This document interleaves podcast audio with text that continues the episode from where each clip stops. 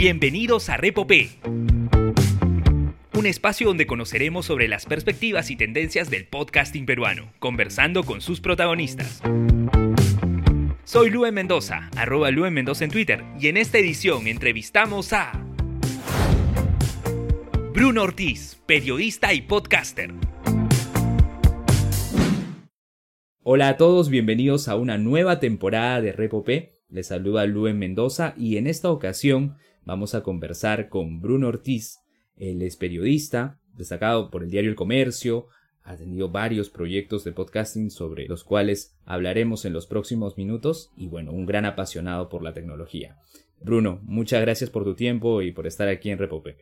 Gracias Luen, más bien quería aprovechar para agradecerte por la invitación, porque hayas considerado que en todo caso, lo que he hecho en este tiempo puede ser de interés no solamente para ti, sino para la, gente que te sigue, que te escucha. Y yo creo que lo más importante, más allá de que se haga bien o mal la cosa, es un poco eh, conocer qué, cosas está haciendo, eh, porque siempre creo que es bueno conocer todas las experiencias, porque siempre se va a aprender algo de lo que otra persona está haciendo y, y probablemente pueda hacer eso que te estaba faltando para mejorar tu idea o el producto que estabas desarrollando. Así es, muchos empiezan experimentando, explorando con el podcast. Justo antes de empezar la grabación comentábamos de Spreaker, ¿no? Y aquellos que empezaron a hacer directos a través de esta plataforma cuando surgió y que bueno, no lo continuaron, quizás porque no encontraban cantidad de escuchas o perdieron el interés, pero de una u otra manera, estos espacios que tenemos para charlar, para conversar, sirven para todos los que son creadores de podcast y Bruno, cuéntame cómo fue que conociste el mundo del podcasting, cómo escuchaste por primera vez el término podcast. Mira, yo ya lo venía escuchando desde antes porque como bien mencionas, por parte de, del trabajo que yo hago, el que hacía hasta hace muy poco, yo estaba, por cuestiones de, del diario, tenía que estar bien empapado de temas vinculados con tecnología. Entonces, yo ya lo venía escuchando desde hace mucho tiempo en algún momento eh, me parece que había intentado hacer algo. Es más, siempre que hago memoria me acuerdo de eso. Y es más, los, tiempos se me mezclan un poco. Yo recuerdo haber tenido una, no sé si una cuenta o haber este, estado muy pendiente de, de cuando salió, por ejemplo, eh, Anchor o Anchor, como quieran decirle. Pero cuando salió la primera vez, cuando salió la primera vez, estaba todo muy chévere pero era una aplicación totalmente distinta a la que encontramos ahora. Entonces, todo lo que puedes hacer ahora no lo podías hacer antes. O sea, incluso esa aplicación que hoy para muchos es como que lo que necesitaban para empezar a crear contenido sonoro, antes no era tanto así. Entonces, más allá de eso, eh, había leído un poco sobre el tema, había visto lo que estaban haciendo sobre todo en, otros países, ¿no? principalmente en, Estados Unidos y en, en España. Pero claro, el tema de la barrera tecnológica en cuanto a herramientas y en cuanto a plataformas.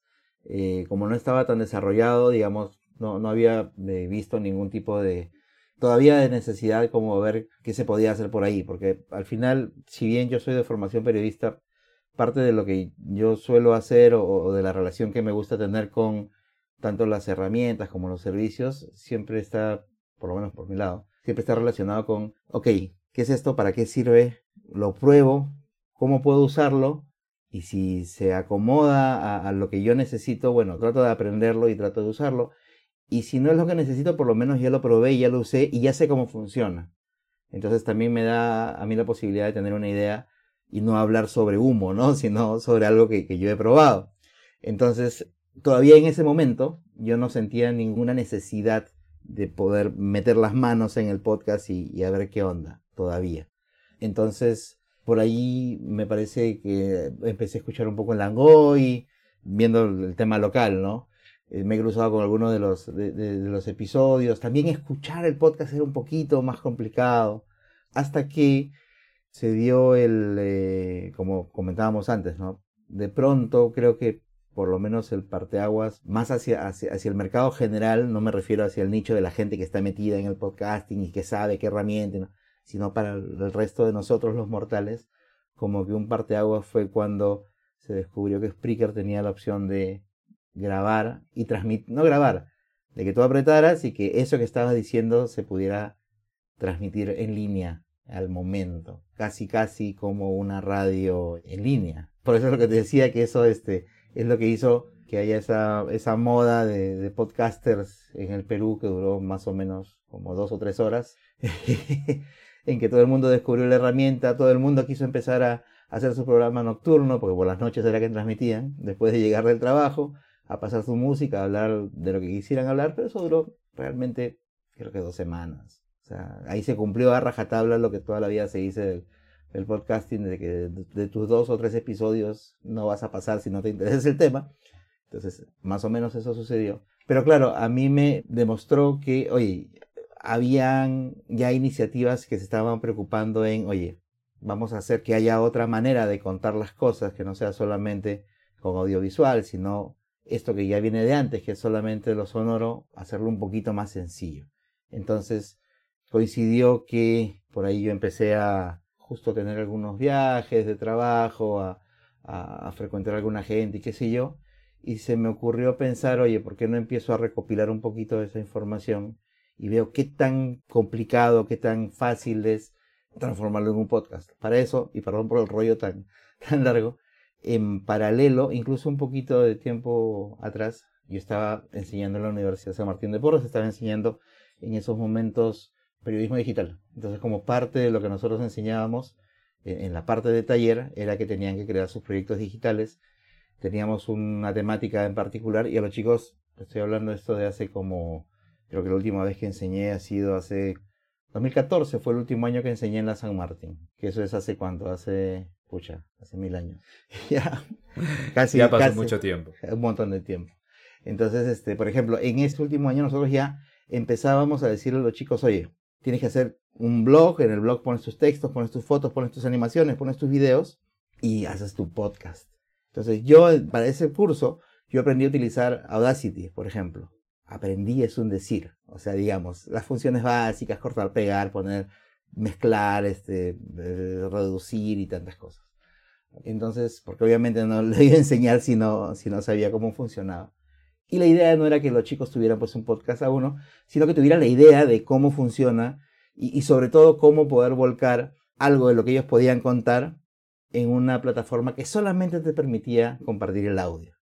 Entonces jugar con la voz, jugar con la posibilidad de poner bytes, jugar con los paisajes sonoros, como mencionabas hace un rato, ¿no? los sonidos, este, eh, los ambientales, etcétera, etcétera. Entonces, termino eso en la universidad, como te digo, se me empiezan a presentar oportunidades relacionadas con el trabajo y en mi cuenta, por mi cuenta dije, ok, oye, porque esto que yo lo tengo, que me sirve como insumo para escribir mis notas en papel, y no se me exigía en ese momento publicarlo de otra manera, ¿por qué no empiezo a, jugar con esto a ver qué onda, no? Entonces, yo he venido trabajando y probando cositas, cositas sin publicar hasta, esto ha sido el año 2017, creo 16 más o menos, ahorita que estoy viendo aquí en el SoundCloud, que es, digamos que lo, primero que publiqué como que formal, por decirlo de alguna manera. Justo me tocó que tuve varios viajes que para mí eran este, de trabajo, ¿no? Que eran más o menos como que importantes, por decirlo de alguna forma. Entonces aproveché, primero para que esos viajes sean el detonante de, la creación de, cierto contenido, y segundo para engancharlo con otras cosas que quería hacer y al final simplemente publiqué en una cuenta de SoundCloud cinco episodios, pero que si tú los escuchas te vas a dar cuenta que cada uno de los episodios es distinto. En uno intento hacer el tema de la narración con este, los bytes que van entrando para complementar lo que yo voy contando en el otro es más una pregunta-respuesta, en el otro es como que un espacio que estoy con otras dos personas conversando todo el rato sobre un tema en particular. Y nada, en realidad fue simplemente para probar. Y ahí me di cuenta que se podían hacer cosas y bueno, ya después fui este, tratando de desarrollar primero por mi lado algunos proyectos y luego ya tuve la oportunidad de pasarlos formalmente como parte de, del trabajo que hago para el diario, ¿no? Claro, el 1 de septiembre de 2016 subes tus audios tanto a SoundCloud como a iVoox. Lo comentábamos antes de grabar, incluso el último audio es diferente en cada plataforma. En iVoox cierras con un evento de Entel donde interviene la blanquirroja, registras el paisaje sonoro y en SoundCloud tienes otro audio titulado La salud de los más chicos. Ya hablaremos en un rato más de salud conciencia, que es tu proyecto actual, pero me interesa bastante el tema de la enseñanza. En 2016 también tuve alumnos y fue complicado explicarles el concepto de podcast, que entiendan qué es. Eh, Bruno, ¿qué plataformas y qué aplicaciones utilizabas en ese tiempo de descubrimiento para escuchar los podcasts que hallabas en Estados Unidos y España? Mira, en realidad ahí era mucho SoundCloud, era mucho, bueno, eh, Evox también, que, lo, lo, encontré así como que buscando, buscando y de pronto saltó alguien con el enlace y, también me di cuenta de lo que era y luego me empecé a buscar un, poco más sobre la plataforma y entendías como que si tenías algún contenido en español tenías que ponerlo ahí porque de ahí se le iba a dar un poco más de difusión, sobre todo en los espacios de lengua española. Sí, o sea, básicamente el consumo en ese momento era totalmente distinto al consumo actual, que hoy es móvil todo. En ese momento yo lo escuchaba en la computadora, así de sencillo, no, no, no era que lo escuchaba caminando ni nada cuando yo en ese momento quería escuchar podcast, me sentaba en la computadora, los ponía y los iba escuchando mientras iba haciendo otras cosas, ¿no? Y, eso es más o menos, digamos, cuando, por ejemplo, lo veíamos con los chicos, como obviamente teníamos que minimizar costos y todo lo demás, te decía, ok, hay Audition, no sé qué, porque ellos saltó que decía, pero acá usamos este, la, suite de, de, Adobe. Y algunos que estaban en los talleres de radio y qué sé yo, ya usaban Audition, pero eran algunos, pues no todos. Entonces ahí era, muchachos, vamos a usar Audacity. Es más, incluso hasta el profe con el que yo este, daba la clase, César Mauricio, él eh, se consiguió una versión Pocket de la Audacity que la cargabas en el USB y él, él les enseñaba, oye, incluso si no la tienes, la tienes en el USB, la corres y no sé qué, y los truquitos muy sencillos de que, oye, tienes que poner primero, este, eh, poner primero el micrófono antes de levantar el programa porque si no, no te lo reconoce,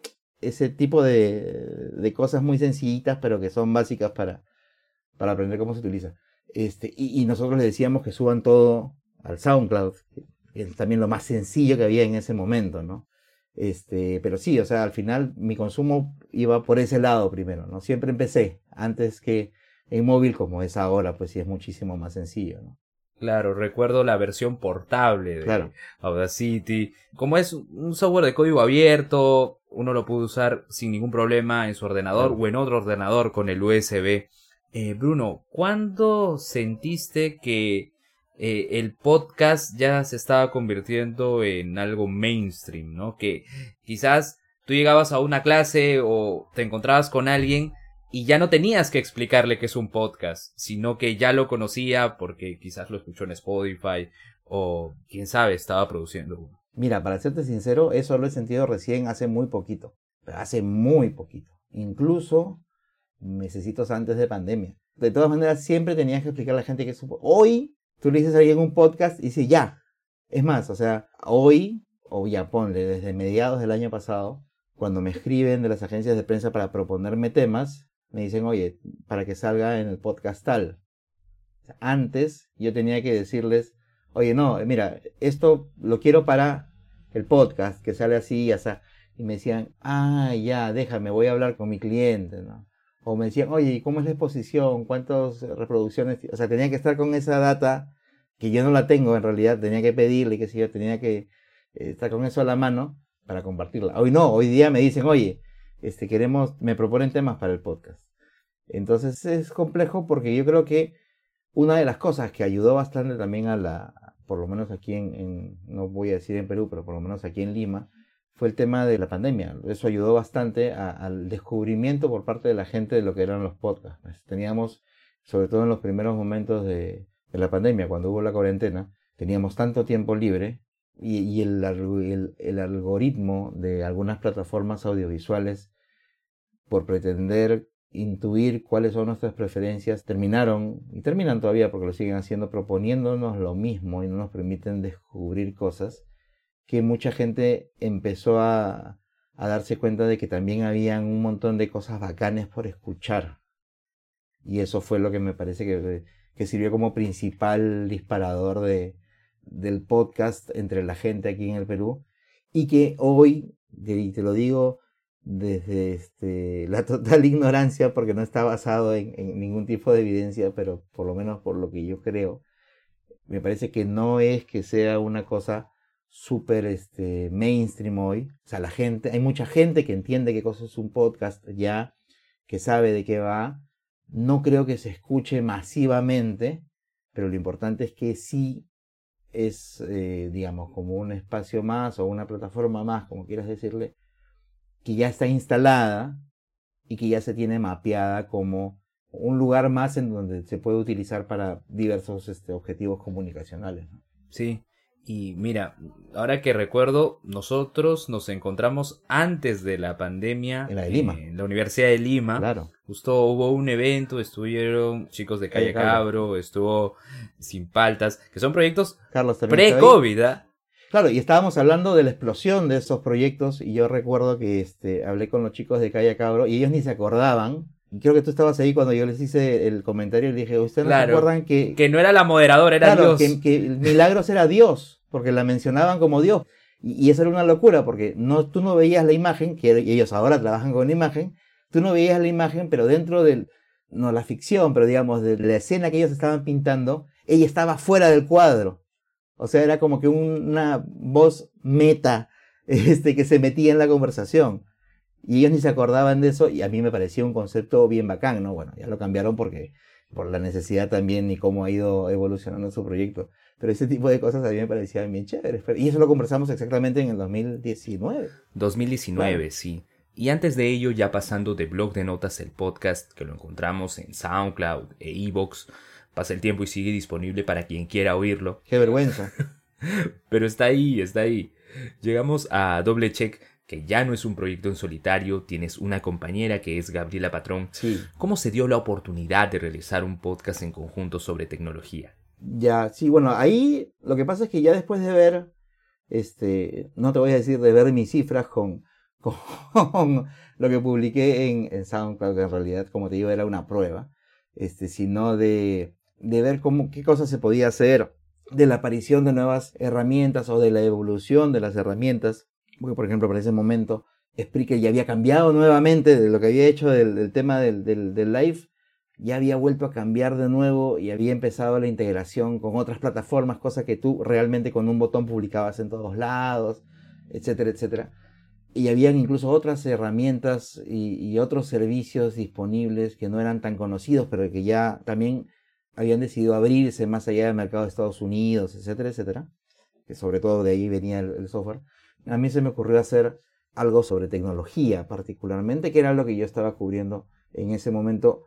No era mi principal cobertura, pero era parte de la cobertura que, a mí me, gustaba bastante. Y como yo la venía haciendo desde hace algunos años, yo ya conocía a, Gaby, que en ese momento todavía trabajaba en RPP, ya sabía más o menos cómo era su chamba y qué sé yo. Y yo le propuse hacer el podcast, ella aceptó muy amablemente y nos inventamos no, creamos el formato, pero nos inventamos este podcast para comentar un poquito de, de lo que nos tocaba cubrir durante la semana. Había cosas que ella hacía, había cosas que yo hacía, presentaciones a las que íbamos los dos o a las que íbamos uno de los dos. Incluso llegó un momento en que empezamos a, hacer cosas que no eran para nuestro trabajo, sino que eran solamente para doble check, que este, ahí también, sobre todo gente amiga de, de las agencias de medios, decían, oye, por si acaso no quieres hablar con fulanito para tu podcast y no sé qué. Y entonces así también empezamos a hacer algunas entrevistas, algunas coberturas, empezamos a, experimentar también un poco. Por ejemplo, me acuerdo que fuimos a una edición del Más Gamers. No la transmitimos en vivo por una cuestión técnica, pero la grabamos en vivo, grabamos todo el récord, dimos la vuelta por toda la feria este, con la grabadora y con un micrófono que funcionaba espectacular, entrevistando gente y qué sé yo, y todo ese episodio se puso tal cual en un momento nos tocó irnos de viaje juntos. Me parece que ese pedacito, eh, estando en el aeropuerto, como 15 minutos, lo transmitimos en vivo y se quedó como episodio. Entonces empezamos a jugar ahí bastante. A partir de ahí, por ejemplo, nos, una clase, una clase que estaba dando Rosa María Palacios en la Católica en ese momento, nos pasó la voz, como ella la, la a Gaby, y a través de ella nos pasó la voz para irle a, a dar a los chicos de su, de su curso explicarle el tema de los podcasts y qué sé yo. Entonces en realidad fue bastante simpático, pero ya después por cuestiones laborales se nos hacía bastante complicado no solamente grabar, sino también tú sabes la edición que es un poco pesada, sobre todo cuando quieres meter muchas cositas. Ya se, hacía un poquito pesado. Llegó un momento en que tuvimos que hacer un, un corte. Yo no quise perder ese, este, lo que ya habíamos hecho. Entonces por unas, no me acuerdo, creo que fue por un mes entero, también se me ocurrió la genial idea de hacer este episodio, mini episodios diarios que daban... Doble check hoy. Claro, que daba en cinco minutos noticias de tecnología, que eso era una, una tontería mía porque me ponía 8 de la mañana a buscar información, le escribía, la, acomodaba el texto, locutaba, grababa, le ponía, como era más sencillo, porque era cuña cuña y lo que grababa, Tititic lo levantaba, lo duraba cinco minutos, pero es un chambón igual. Creo que eso me duró un mes. Pero ya igual eso ya, ya, ya, no, ya no era muy factible seguir con eso. Así que al final decidí, como ya Gaby también estaba en otra cosa, ya no me daba a mí para seguir haciendo los diarios. O sea, al final te das cuenta que termino también experimentando un poco de, de, de las maneras de hacer podcast, este, a veces este, queriéndolo y a veces de, de manera impensada al final terminamos doble check con, hice me parece cuatro entrevistas un poquito más largas como que medio temáticas y ahí terminamos esa temporada. Era 2018, 2019, empezando 2019.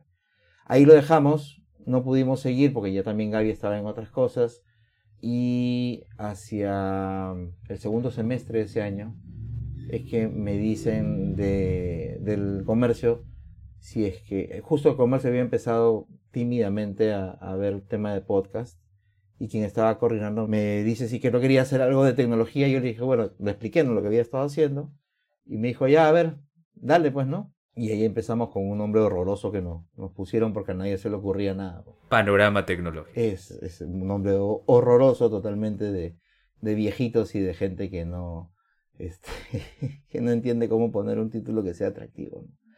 Quiero que eso duró, o sea, con ese nombre me parece que duró cuatro episodios o tres episodios, no me recuerdo bien. Porque cuando ya me dijeron, ya está saliendo el aire, y veo que se llama Panorama Tecnológico y le habían hecho la cuña y qué sé yo, le dije, ¿sabes qué? No, no, no, no puede ir con este nombre. Entonces empecé a pensar, a pensar, a pensar. E, es, muy gracioso porque recurrí a, a, a, un tipo de nombres que nosotros en el diario, en ese momento yo trabajaba en la web, utilizábamos cuando la web del comercio se convirtió en formalmente en algo en un negocio independiente y, como portales y qué sé yo, que fue a inicio de los 2000, en el 2001, 2002. Y en esa, cuando eran los estaban de moda los portales verticales, fíjate, la, estamos hablando de prehistoria, ¿no? Entonces, en ese momento, eh, en el comercio, que la dirección era elcomercioperú.com.p, así de larga, se crearon este, verticales que eran eh, para noticias para alguna comunidad universitaria, de deportes, de salud y no sé qué, no sé cuánto. Y cada una tenía el nombre S. Entonces tenías S Salud, tenías S Deportes, S Campus, que era la universitaria, y tenías así un montón. Iban saliendo Easy Store, que era una tienda virtual, un montón de cosas que hacíamos cuando nadie las hacía, pero bueno, nadie se acuerda. y este y me acordé que el chiste interno, si bien hacia afuera todo el mundo le decía S porque era del comercio, el chiste interno es que todo el mundo le decía Easy porque hablaban como que en gringo, ¿no? Es más, yo en algún momento fui editor de la página de deportes, que se llamaba S Deportes, pero en broma le decían Easy Sports. Y acordándome de eso, dije, oye, vamos a ponerle S, pero que se le diga Easy, por, no porque sea las, las dos letras en inglés, sino por el Easy, que es fácil, ¿no? El Byte, que tiene que ver con ceros y uno, con lo digital, pero también con el Byte, que son eh, en la jerga de, de la comunicación, que son las, este, los, pedacitos de audio que tú les vas poniendo, etcétera, etcétera. Una explicación un poco compleja, pero al final me compraron el nombre, les gustó. No tuve que explicarle a la gente que se llamaba Easy Byte, porque desde que yo le decía Easy Byte, todo el mundo le decía Easy Byte. Y con eso hemos estado desde septiembre, si es que no me equivoco, no, pero octubre, perdón, del 2019. Hay una pausa porque empieza la pandemia, hay una pausa me parece en marzo, y retomo unos meses después en el 2020 y así ha seguido hasta este año, hasta agosto me parece.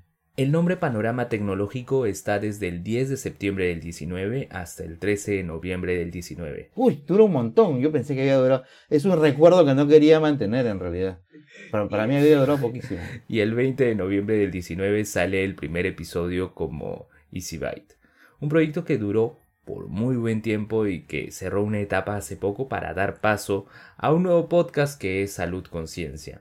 Antes de ello, quiero remitirme al episodio final de Easy Byte. Si bien conversas con un representante de la UCAL, También lo hiciste con Luis Carlos Burneo, que es uno de los amigos que te ha dado tu desempeño, tu labor como periodista. Sí, claro. ¿Cómo percibes la comunidad de podcasters? ¿Qué amigos y contactos te ha dado el hacer un podcast?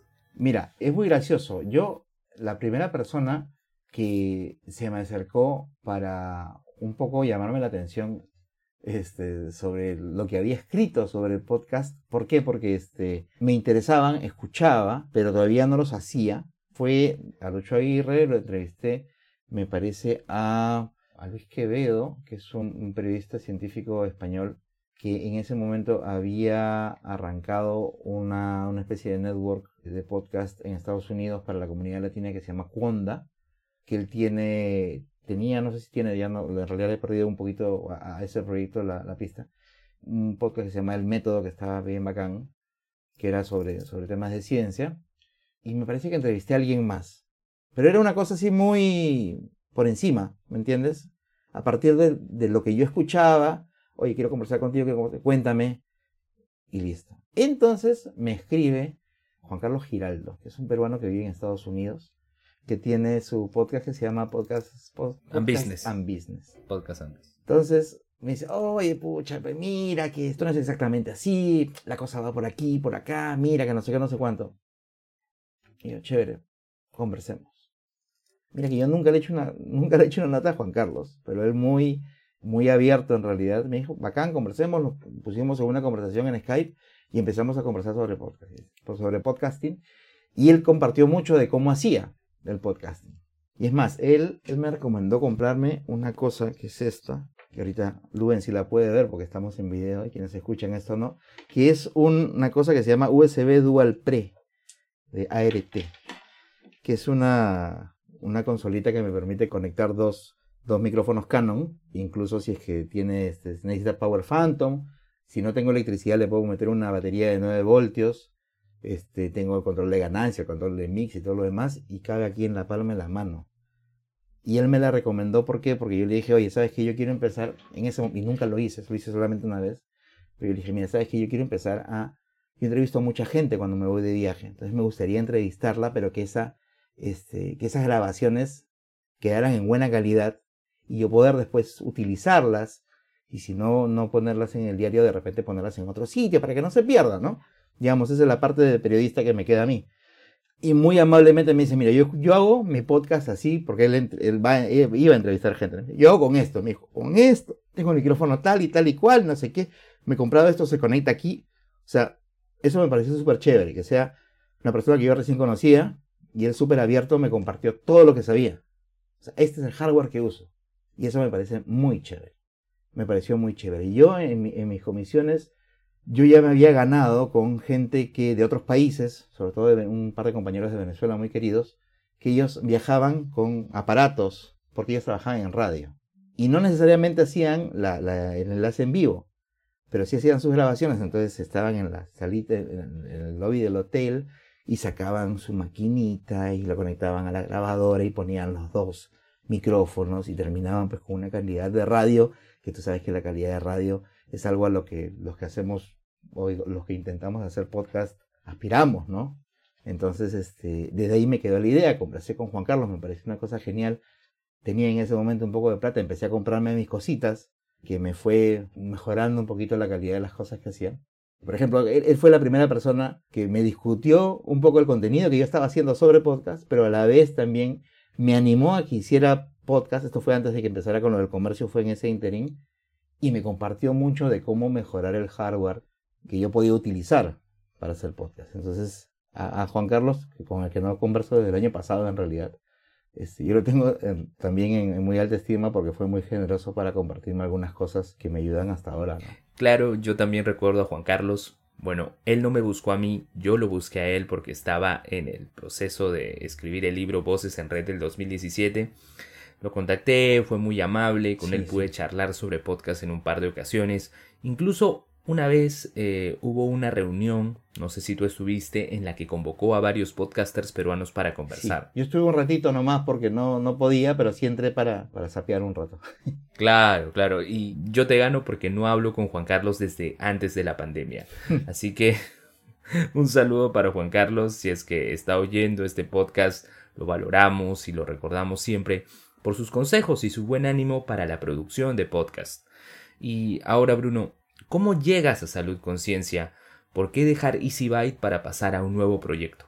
Ahí son varias cosas. Yo en el, último tramo que se hizo este año de, de EasyByte, yo empecé a meterle un poquito más de, eh, de cosas relacionadas con ciencia y con salud.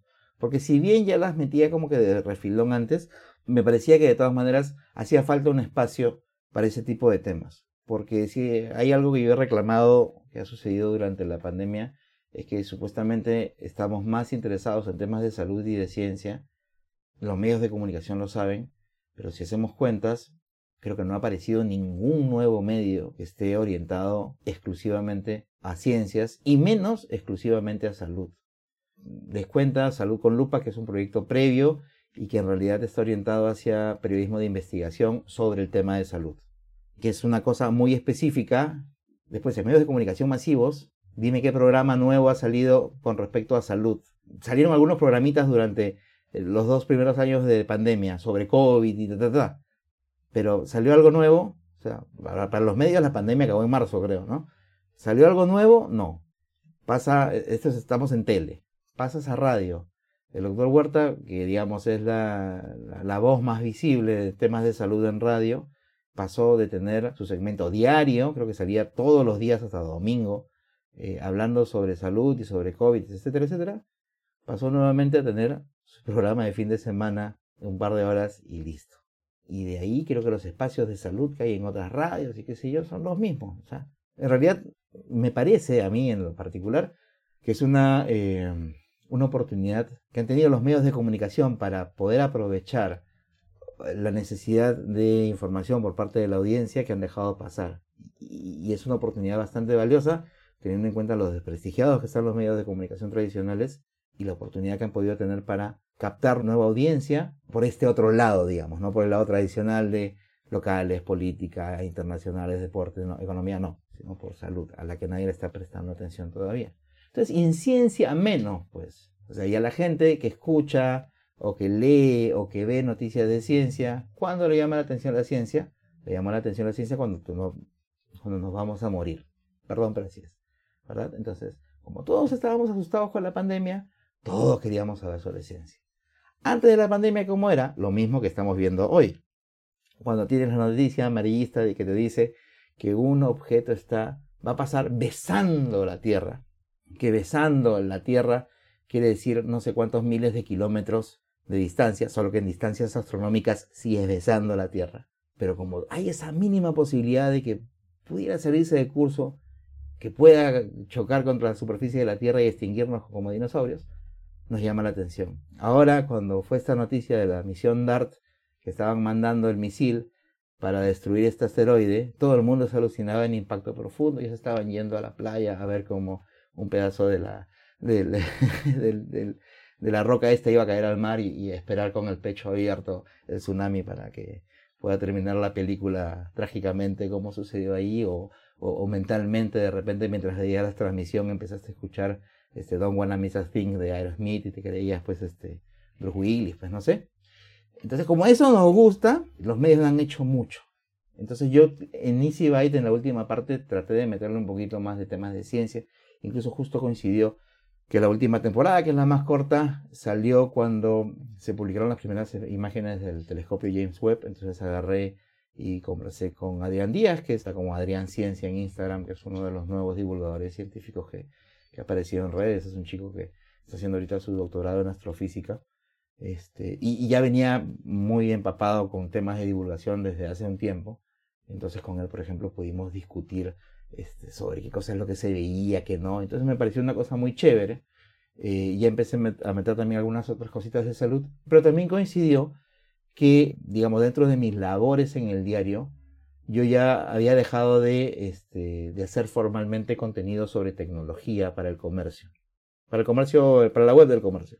Entonces yo formalmente desde junio me estoy dedicando exclusivamente a todo lo que tiene que ver con ciencias en el diario.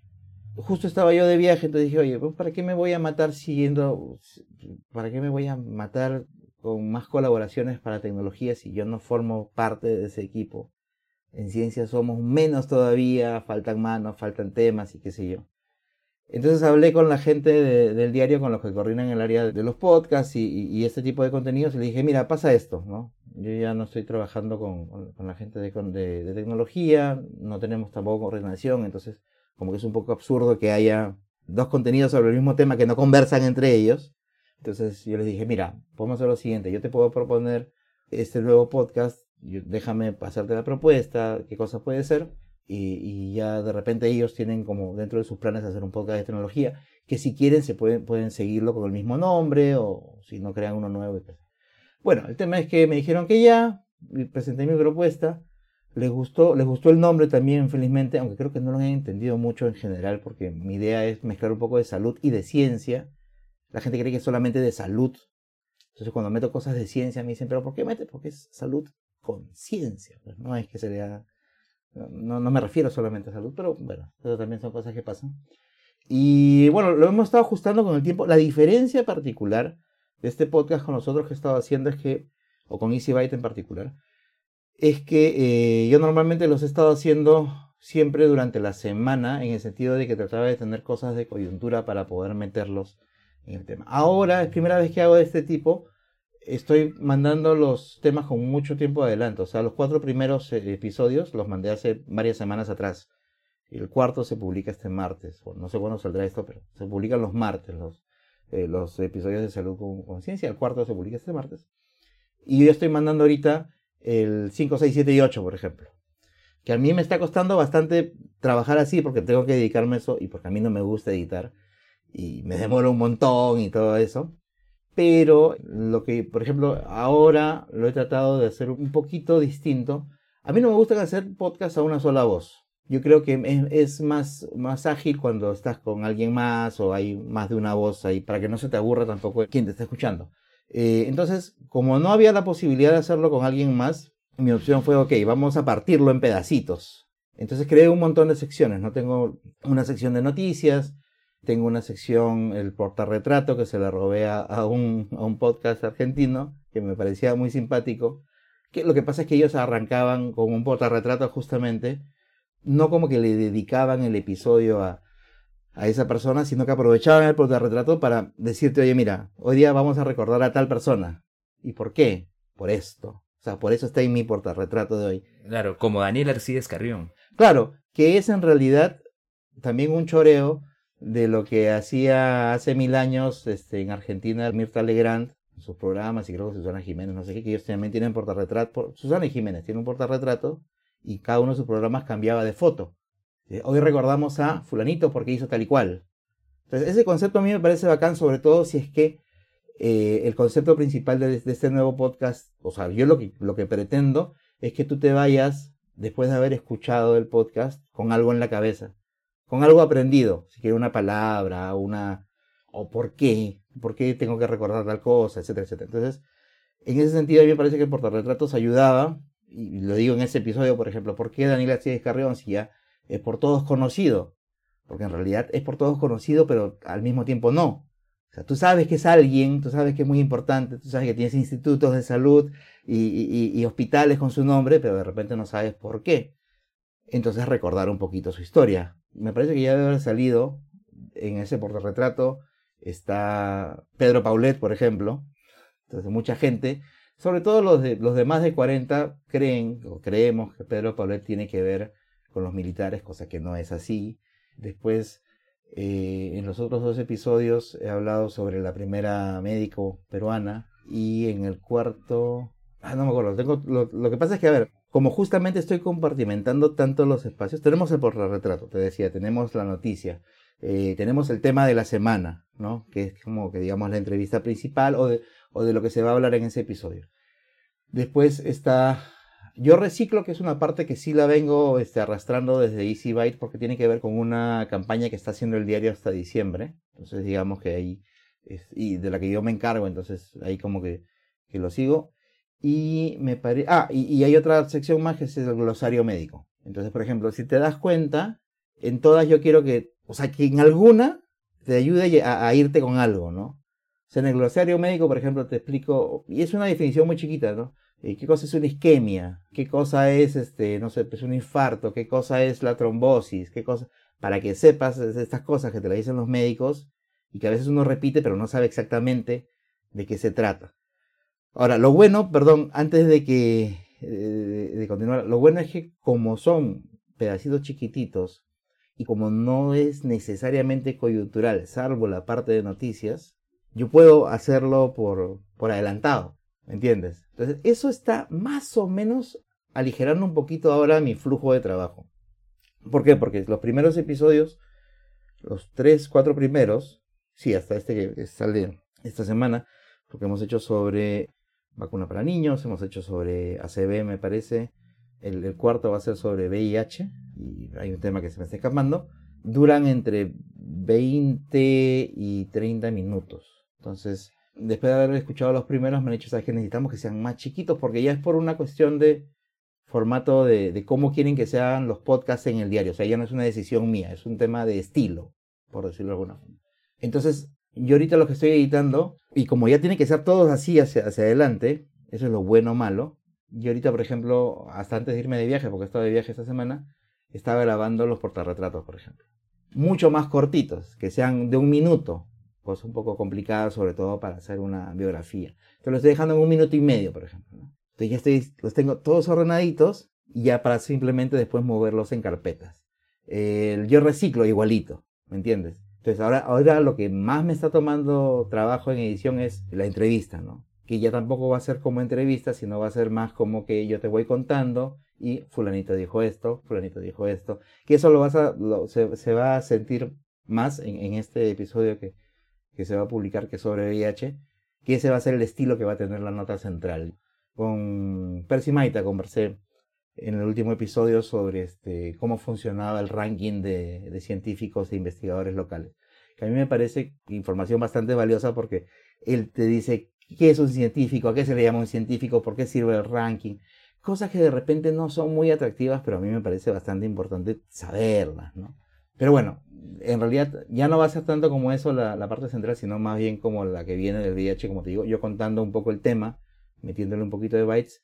Y sí vamos a comprimir un poquito el tiempo para que en total el podcast con cuñas, con todo, dure entre 15 y 20 minutos máximo. Ese va a ser el, nuevo estilo de aquí, el episodio 5 hacia adelante.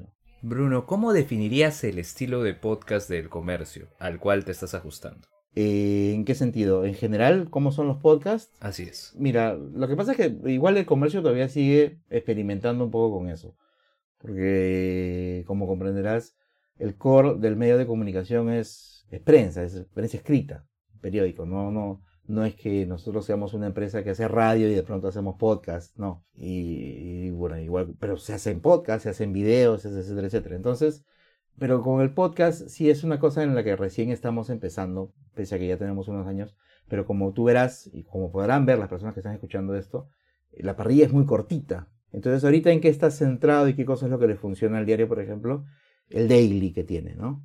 El, formato daily, que son las cinco noticias del día.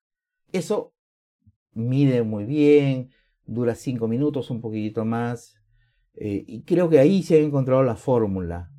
Primero de a qué hora publicarlo, eh, el tono de las noticias, la duración, etcétera, etcétera.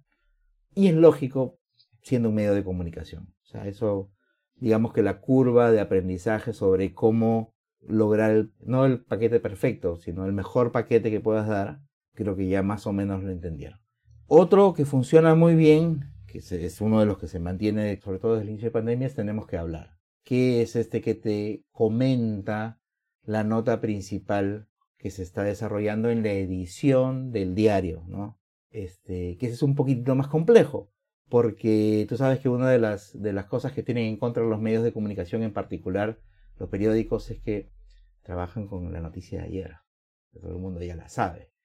Entonces, es más complejo, ¿por qué? Porque pensando en el papel, tú tienes que escribir de una manera que sea más novedosa algo de lo que todo el mundo ya sabe. Entonces, tienes que buscar nuevos datos, nuevos detalles, etcétera, etcétera. Es un poco más retador desde el punto de vista periodístico. Pero además, se le está sumando este contenido adicional que es el de podcast, que es comentar con quien hizo la nota o con quien está enterado sobre el tema. que forme parte del staff periodístico sobre esto.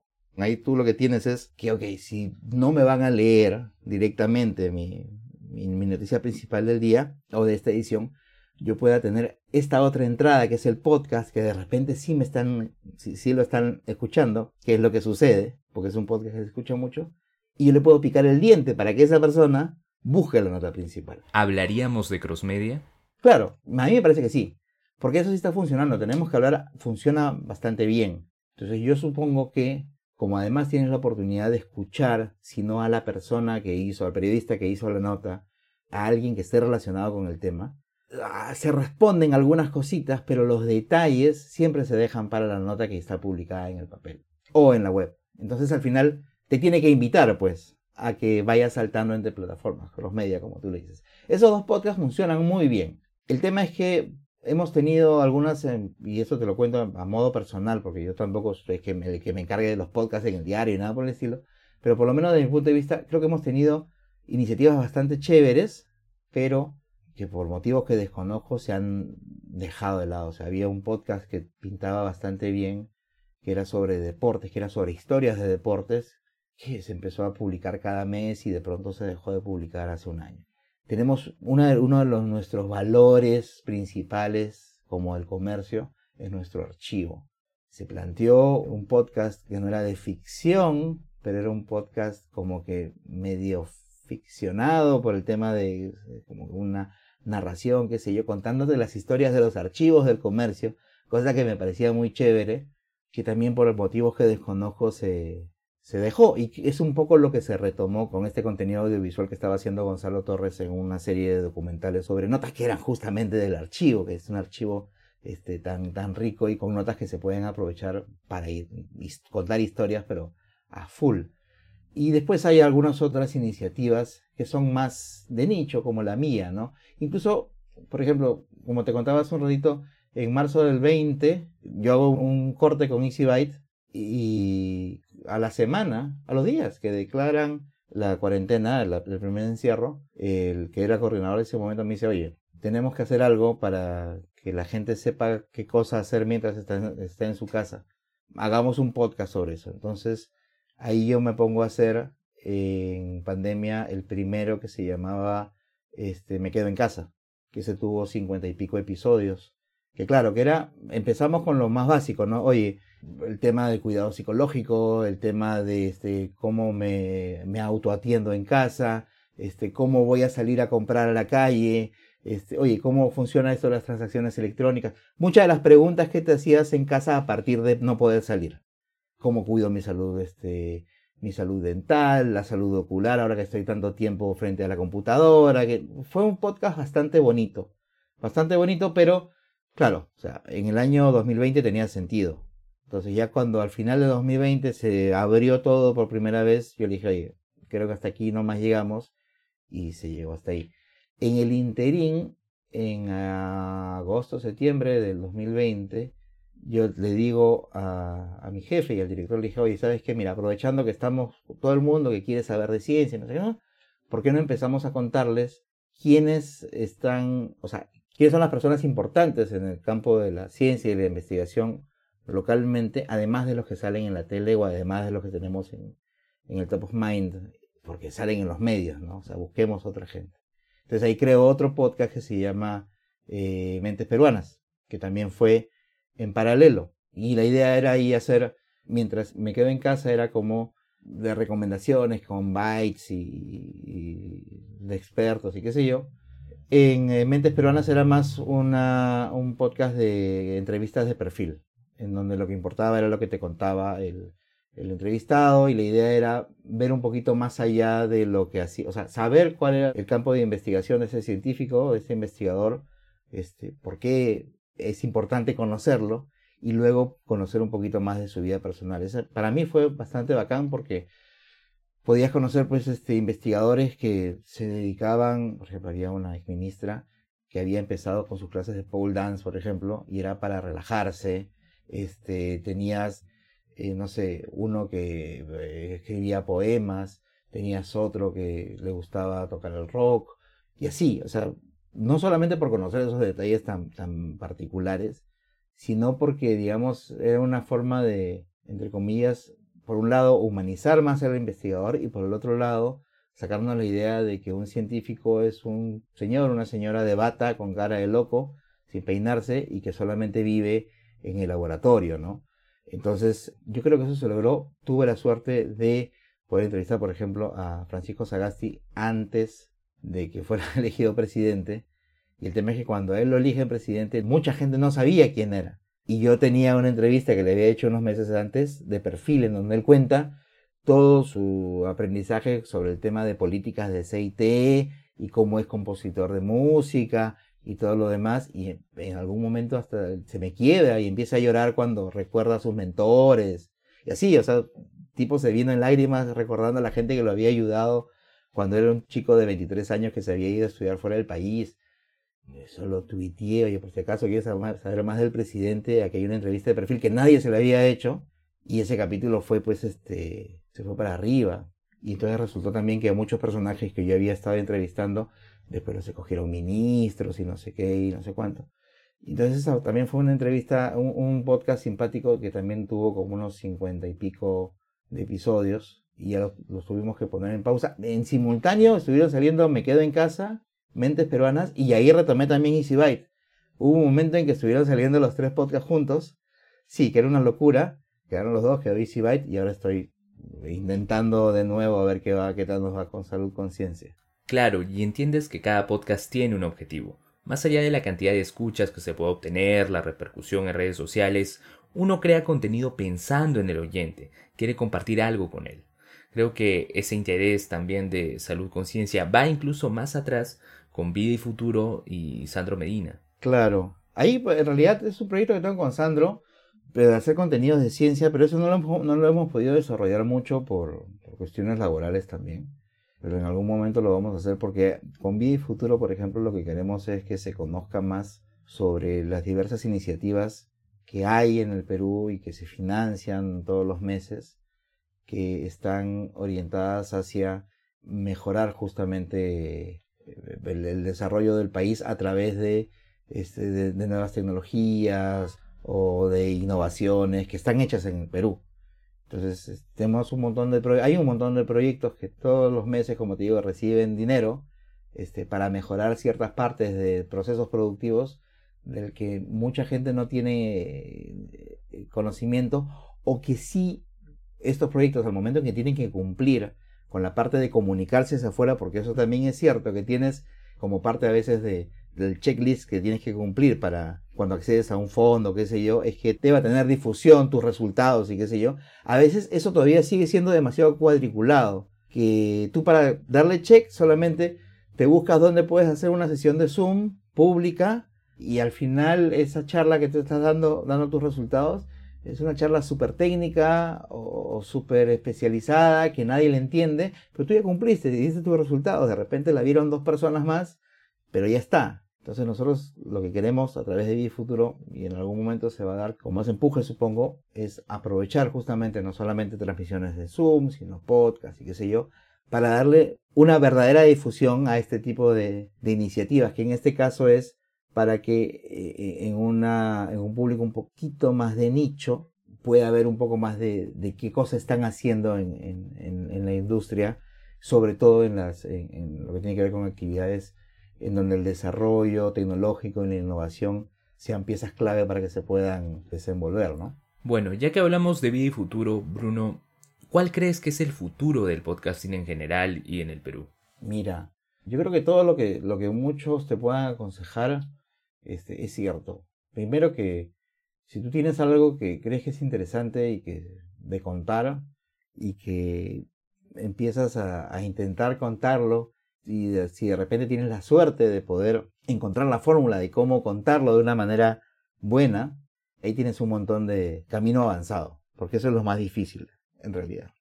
Por otro lado, tenemos el problema, creo yo, de que se entiende una vez más, o sea, ahora que ya todo el mundo conoce, o que es mucho más familiar el tema de qué cosa es un podcast y qué sé yo, ya te lo empiezan a vender como, oye, pero tú necesitas tener un podcast en tu negocio o tú necesitas tener esto, ¿por qué no lo, lo comunicas a través de un podcast y no sé qué y no sé cuánto? Que yo creo que está bien, pero que no necesariamente se aplica a todos los casos. Por ejemplo, yo donde pensaría que hay un, un terreno fértil para poder desarrollar el mercado del podcast, ya sea desde el punto de vista comercial o desde el punto de vista de contenido, por ejemplo, los temas de salud.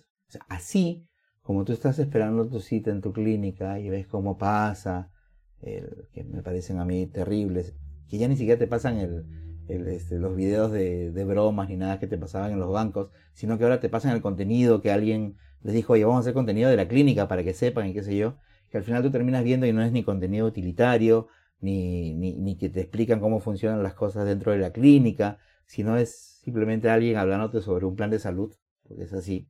O sea, imagínate si tú en ese contenido audiovisual le explicaras cuál es el proceso para sacar tu sitio en línea. Es más, hasta es una tontería. O sea, ¿por qué te exigen llevar un papel a tal sitio? O sea, y le estarías respondiendo cosas a las que se enfrentan las audiencias en ese momento.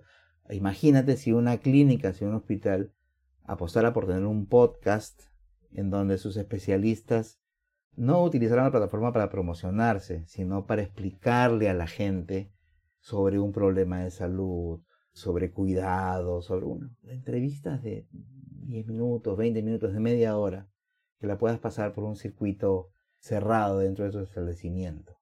Y es más, eso se podría monetizar desde el punto de vista del creador, si es que tú vendes la idea.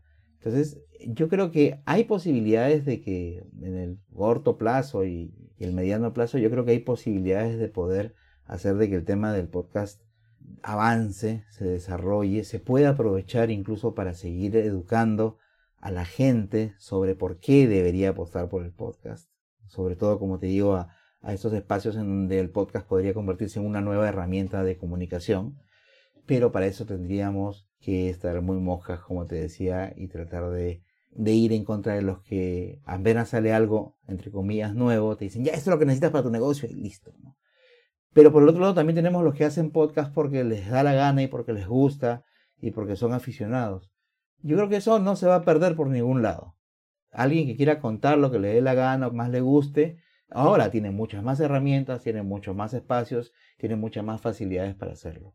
Yo creo que en algún momento, sobre todo las personas que están interesadas, los que son comunicadores primero, y segundo, las personas que están interesadas en cualquier tipo de divulgación, sea cual sea el tema que les interese, deberían en algún momento intentar con el tema del audio desde mi experiencia, como les dije hace un rato, simplemente como pasa, a ver, ¿no?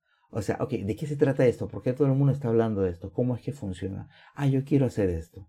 Incluso, y perdón si lo digo así sin empacho, incluso está copiando cómo lo hace el otro y ver si yo lo puedo reproducir. Y de repente a partir de eso empezar a crear un contenido que sea interesante. Y luego ver, ok, yo quiero hacer esto solamente porque quiero compartir lo que sé o quiero formar una comunidad con otras personas con las que comparto este gusto o qué más quiero hacer. Y ahí se aplica algo que se viene diciendo desde hace más de 20 años, o un poquito menos, sí, un poquito menos con respecto a las redes sociales en particular, y que creo que se aplica muy claro aquí en, el tema del podcast, es que nadie te puede decir qué cosa está bien y qué está mal. ¿Quién te puede decir, oye, no, tu podcast está mal porque tú no haces esto?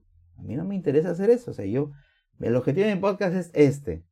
Entonces yo lo hago así porque yo considero que así está bien, que es muy distinto a que te den una, una crítica constructiva y que tú puedas ajustar algunas cosas o que escuches en un podcast algo que, ah, mira, esto es lo que necesitaba para que me entiendan o mira, con esto puedo hacer una mejor transición o con esto o metiéndole esta sección que también le hacen aquí, mira, voy a enriquecer un poquito más. El... No, que los podcasts tienen que durar cinco minutos, no, que tienen que durar cuatro horas tiene que durar lo que tiene que durar y lo que tú consideres que tenga que durar y lo que tú consideres que puedas editar también. O sea, esa pregunta, recuerda, se le hicieron a, Carlos de, del Langoy allá en, el, en este, esta reunión de, de, la de Lima. Oye, ¿por qué tu podcast dura cuatro horas? Porque sacamos la cuenta y lo que nos escuchan se demoran dos horas de ida, dos horas de vuelta. Entonces, este, es porque ellos se habían identificado de que su podcast este, lo escuchaba gente en el transporte público y se demoraba tanto tiempo. ¿Cuánto se demorará la gente que escucha este? Hablemos con spoilers. No lo sé. Cuatro días debe ser, porque son larguísimos también esos, este, esos, esos episodios. pero larguísimos y, y, palechuceros también. Pero claro, es porque cada uno empieza a conocer cuál es su audiencia, cada uno empieza a ver sus métricas. No, que el podcast no puede ser en video.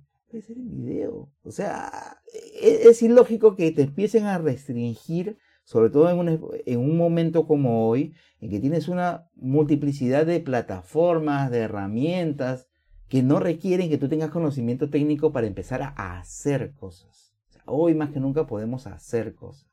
Que te puedan ayudar a hacerlas mejor, perfecto. Que te puedan decir que no la hagas, o sea, es algo que estés yendo contra la ley. Pero después, eh, a nadie le importa. A nadie le importa. Tú vas a hacer el contenido que mejor creas que puedas hacer y que mejor creas que le pueda servir a tu audiencia, a tu comunidad o incluso a ti mismo. No te escucha nadie y te vacila hacerlo. No pasa nada.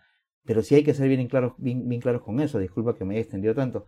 Hay que, hay que ser bien claros con eso. O sea, tienes que tener eh, esa idea desde el inicio. O sea, ¿qué voy a hacer? ¿Por qué lo voy a hacer? ¿Qué cosa quiero con esto?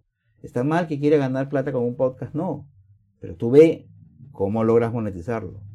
¿Voy a ser un impuro si es que estoy metiéndome en esto para monetizar? No necesariamente. O sea, o tengo que hacer solamente esto a de mi... No, tampoco. Pues, o sea, no, no podemos restringirnos de esa manera. Creo que eso, eso creo que es el principal obstáculo que tenemos que vencer o que tienen que vencer los que se quieren, eh, quieren empezar o se quieren meter al tema del podcast. Porque ahorita, felizmente, desde el punto de vista técnico, la cosa está súper sencilla. Y eso antes era la principal barrera. Claro, y al inicio hablábamos de la Audacity portable, ¿no? Creo que ahora hay más herramientas y bueno, resumiendo, experimentar y tener un objetivo. Creo que con ello vamos a crear más contenidos en este mundo del podcasting. Bruno, ¿dónde te pueden seguir en redes sociales y en qué plataformas pueden escuchar Salud Conciencia?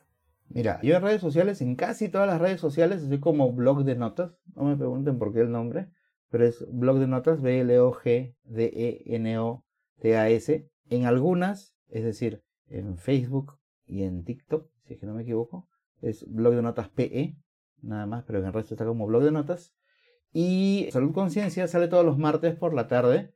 Lo pueden encontrar en la misma web del comercio, en el comercio.p slash podcast. Y ahí van saliendo todos los, los que se van publicando todos los días. Pero también estamos en, Spotify, en Apple Podcast. Creo que ya en Google Podcast, porque también había ahí un, un tema y por consiguiente pues en tu podcatcher amigo, ¿no? Claro, doy fe de Google Podcast porque lo escuché desde ahí. Sí, porque antes, sí está en Google Podcast. Por algún motivo antes, la estrategia al inicio era no ponerlos ahí. Yo les discutí, no me hicieron caso, pero al final no soy el dueño del negocio. Ahora creo que ya se dieron cuenta. Muy bien, Bruno, muchas gracias. Y gracias a todos los que han llegado hasta esta parte del episodio podcast. Agradecer al Taller de la Curiosidad, a Jorge Juárez y Daniel Tucto por la producción, a Jonathan Bernal por el arte que acompaña la portada de este episodio. Y conmigo será hasta una próxima oportunidad. Gracias.